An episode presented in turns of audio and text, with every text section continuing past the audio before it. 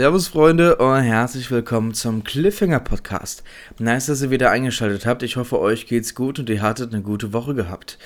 Ja, Freunde, wir haben den 1. Februar. Das bedeutet, der Januar, den haben wir geschafft. Ein Häkchen dahinter. Und jetzt äh, möchte ich euch meine Serienhighlights vorstellen, die ich im Januar gesehen habe. Ich habe vieles im Januar gesehen, vieles war cool, vieles war naja, aber äh, ich möchte euch hier natürlich nur die Highlights präsentieren vom Januar. Und ich habe euch vier Serien rausgesucht, die ich äh, cool fand, die ich gut fand und die, äh, denke ich, äh, erwähnenswert sind. Und wenn jemand ähm, nicht weiß, was er jetzt äh, gucken soll oder er hat keine Serie, die er sich binden möchte, dann habe ich für euch die vier Serien-Highlights vom Januar mitgebracht. Zwei von diesen vier Serien sind auf Netflix zu finden. Eine ist äh, bei äh, Sky Ticket, weil das eine HBO-Serie ist. Und die vierte Serie kann man ausschließlich bei Apple sehen. Und die lohnt sich, definitiv. Also, wir starten direkt rein, wie immer nach dem Startdatum.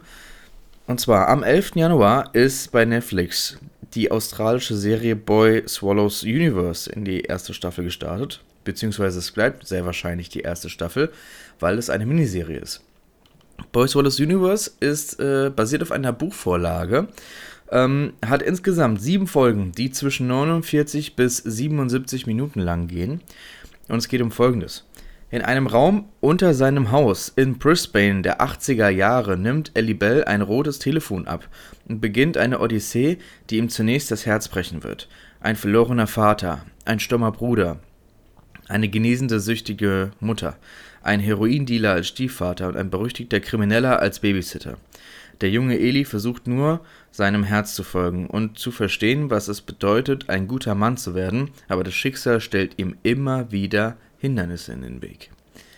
Ja, was so dramatisch klingt, ist auch sehr dramatisch. Die Serie äh, nimmt kein Blatt vom Mund und äh, nimmt uns mit in die äh, Reise von, äh, von dem lieben Ellie.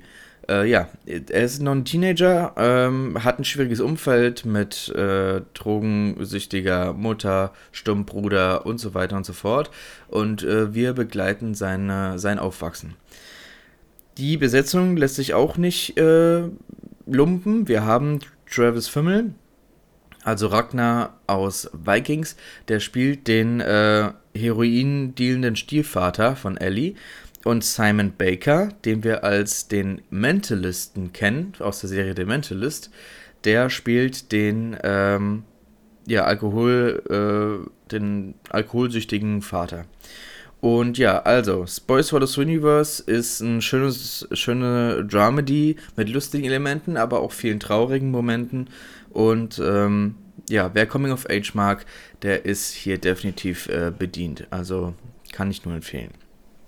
Wir kommen zur zweiten Serie, die ich mitgebracht habe, und zwar die HBO-Serie True Detective.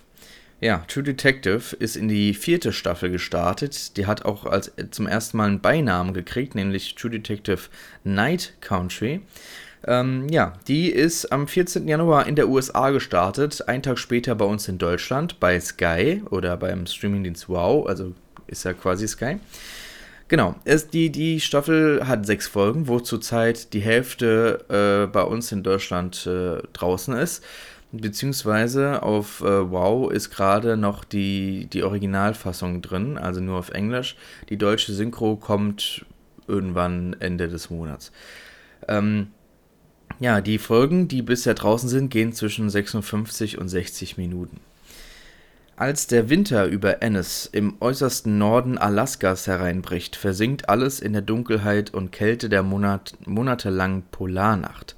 Da verschwinden acht Männer, die komplette Besatzung der arktischen Forschungsstation Tassal, spurlos. Die beiden Polizistinnen Liz Denvers und Evangeline Navarro sollen zusammen, den rätselhaften Fall, zusammen den rätselhaften Fall lösen, obwohl sie sich bei ihrem letzten gemeinsamen Ermittlung vor sechs Jahren überworfen haben. Dafür müssen sie nicht nur die unheilvollen Geheimnisse ergründen, die unter dem ewigen Eis begraben liegen, sondern auch sich auch ihren eigenen dunklen Abgründen stellen. Ja, äh, hier sind zwei Damen eigentlich die Hauptakteurinnen äh, in dieser Serie, nämlich die zwei Detectives. Die eine wird gespielt von Jodie Foster, die wir spätestens seit Der Schweigen der Lämmer äh, diese äh, Cop-Detective-Rolle definitiv abnehmen.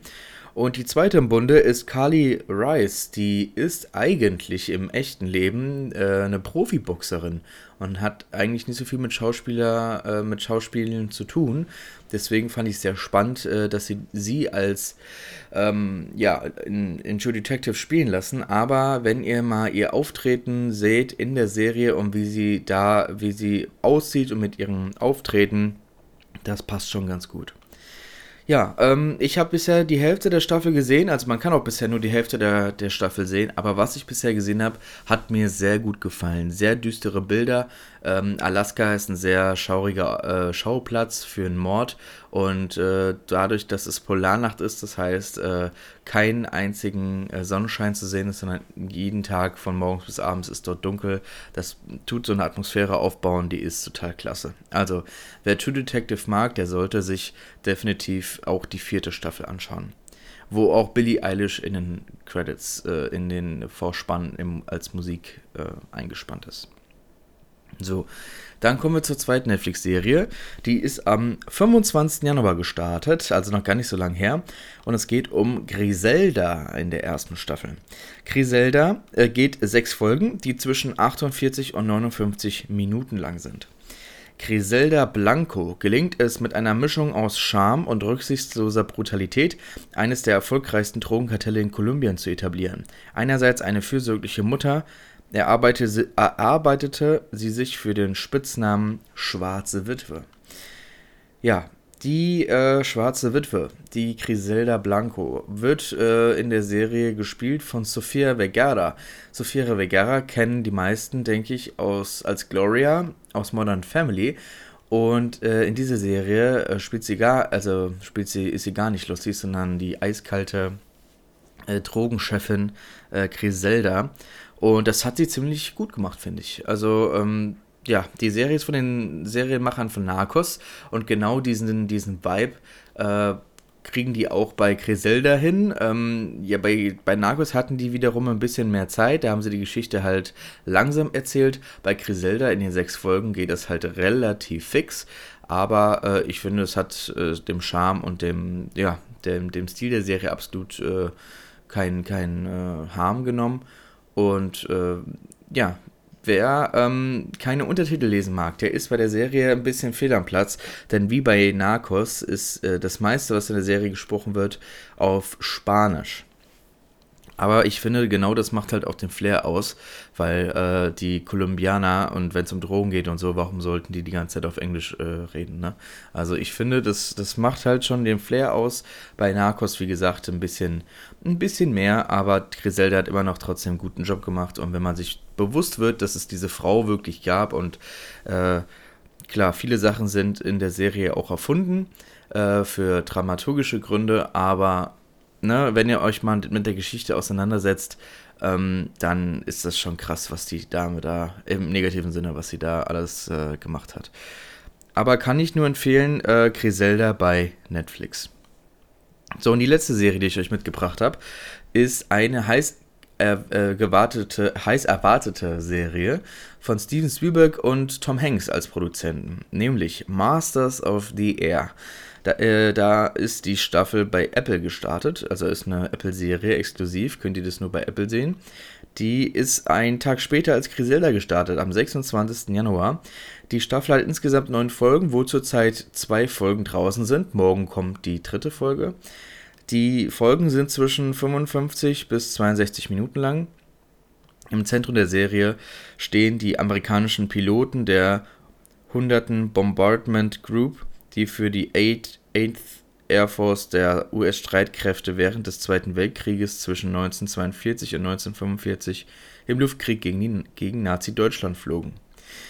Ja, ähm, Steven Spielberg und Tom Hanks haben zwei der äh, krassesten Serien bisher, was im Thema Krieg produziert, nämlich Band of Brothers und The Pacific. Und äh, an diesen Serien anknüpfend haben sie jetzt Masters of the Air herausgebracht, nach Jahren, ähm, wo es um äh, ja, Piloten geht. und äh, Masters of the Air, also die, äh, die Meister der Lüfte. Ähm, ja, die zeigen uns, was, wie es in der Luft so abgeht im Krieg und aus der amerikanischen Sicht. Und ähm, die Besetzung kann sich aussehen lassen. Wir haben Austin Butler, der ja gerade in Hollywood durchstartet, mit Elvis und äh, dann in Dune 2 kommt er jetzt auch vor und so weiter. Und Barry Keoghan, den wir auch aus Saltburn äh, kennen und mehrere, viele, viele mehr. Aber äh, ich habe jetzt die zwei Folgen gesehen und ich fand die großartig. Tolle Bilder, das Intro ist der Hammer und äh, ja, man fühlt mit den Charakteren mit. Tolle Kamera, tolle Dialoge, also das ich, ich will mich nicht so weit aus dem Fenster lehnen, aber wenn die Serie ihr, ihre Qualität so hält wie jetzt die zwei Folgen, dann sehe ich da gute Chancen, dass die Serie in meine Top-Serienliste für 2024 landet. Schon mal vorgesagt. Ja, also, wir haben, äh, wir sind am Ende der, der Serien-Highlights im Januar. Ich fasse nochmal alle vier Serien zusammen. Es gibt Boy Swallows Universe äh, bei Netflix. Es gibt True Detective Night Country, also die vierte Staffel von True Detective bei Sky.